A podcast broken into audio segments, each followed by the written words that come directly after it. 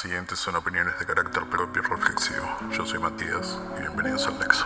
Este podcast es una revisión de los anteriores donde hablaba sobre ansiedad, depresión y soledad. Bueno, esto como un método de autoinspección, son malestares que he sufrido y padecido, a mayor o menor escala. Acá te voy a hablar desde el punto de vista de un paciente, así que si digo algo o un comentario desacertado a la hora de expresarme, sepan disculpar, no soy un experto en la materia ni estoy calificado tampoco para hablarla desde un punto de vista más profesional. Voy a recalcar que la mejor opción para salir de este pozo de opresión es con ayuda de un profesional. Acá no hay fórmulas mágicas, no te voy a dar ningún secreto que puedas implementar. Hay gente más predispuesta y susceptible al estrés. Cuando estás estresado, empieza a atacar. Y así es cuando atrae un montón de complicaciones, desde malestares físicos como contractura, el mal dormir, caída capilar, hasta llegar a temas más profundos.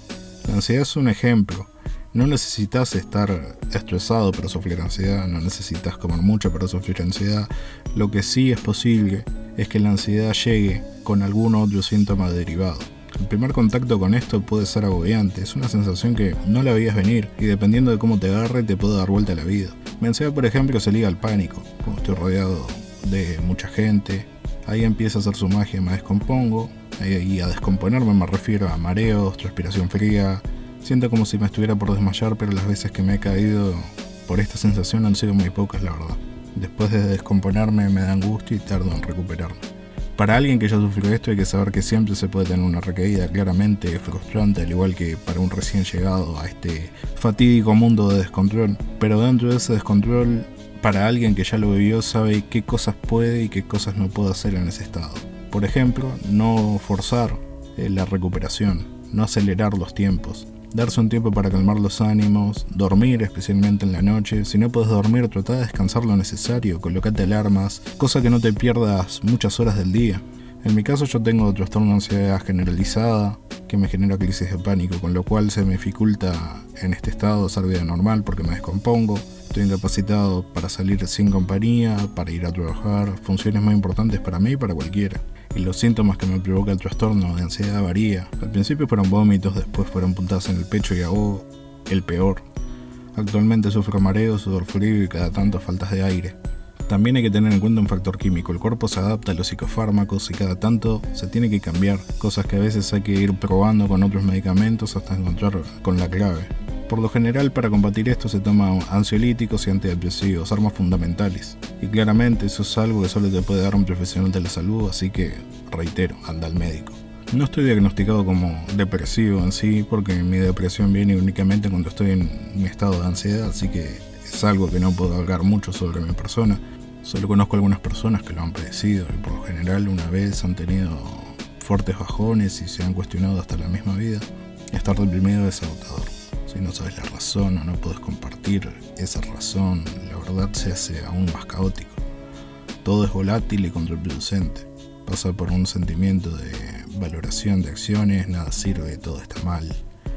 Hay gente que se oculta a su depresión a través de máscaras que no dejan que el mundo las vea y cuando se ignora eso suele llegar a ser peor, suele llegar a ser fatal. No voy a descubrir América diciendo que el suicidio es egoísta y no soluciona nada. Es más, va a dar estos sentimientos a nuestro entorno, familiares, amigos. Ya sea que se logre la autoeliminación o no, para el que lo intentó y falló va a sentirse desaprobado, observado. Van a existir los interrogantes de ¿por qué hiciste esto? ¿Sabías que podías hablar conmigo? A veces es solo un llamado de atención, a veces no. Y en ese, que es no, puede ser un reincidente luego. Ya sé que lo pienses, lo intentes, lo hagas. No va a lograr parar el dolor, solo va a cambiar de dueño. Busca ayuda, busca otra manera. No estás en una soledad impenetrable. Y ya hablando de la soledad, es un sentimiento de sentirse solo en un ambiente concurrido. El sentimiento nace por no hablar, por la incomprensión del otro y por el propio armatismo de, del implicado. De alguna manera el solitario busca emerger con reconocimiento. Parece una antítesis de ideas, pero son más iguales de lo que se percibe a simple vista. Ambos son muy personales que no gustan el ser compartidos, pero en realidad quieren ser compartidos. La soledad lejos de la depresión no es una mala elección para dar paz interior si se toma con medidas justas. En cambio, estar solo y deprimido es lo contrario a la paz. Porque cuando las luces se apagan, cuando el silencio se apodera del lugar, cuando la soledad te envuelve, ahí es cuando mueve sus hilos, te hace pensar, te saca el sueño y el tiempo se hace más lento, junto a un pensamiento constante y vacío.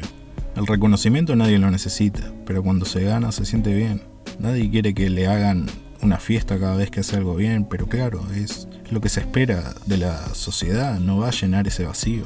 Un hueco que no parece tan grande al inicio, pero a medida que pasa el tiempo va aumentando. El por qué hacemos las cosas, el resultado y el significado del por qué. Son preguntas existenciales. No somos un acto de reconocimiento y tampoco somos una caricia al ego. El reconocimiento que importa es el interno. Ser o hacer algo no sirve. Ser algo más, sí. La soledad busca ser vista y expresada. Pero no se combate con focos de atención, se combate enfrentándose a uno mismo y analizar qué falta y qué se puede cambiar.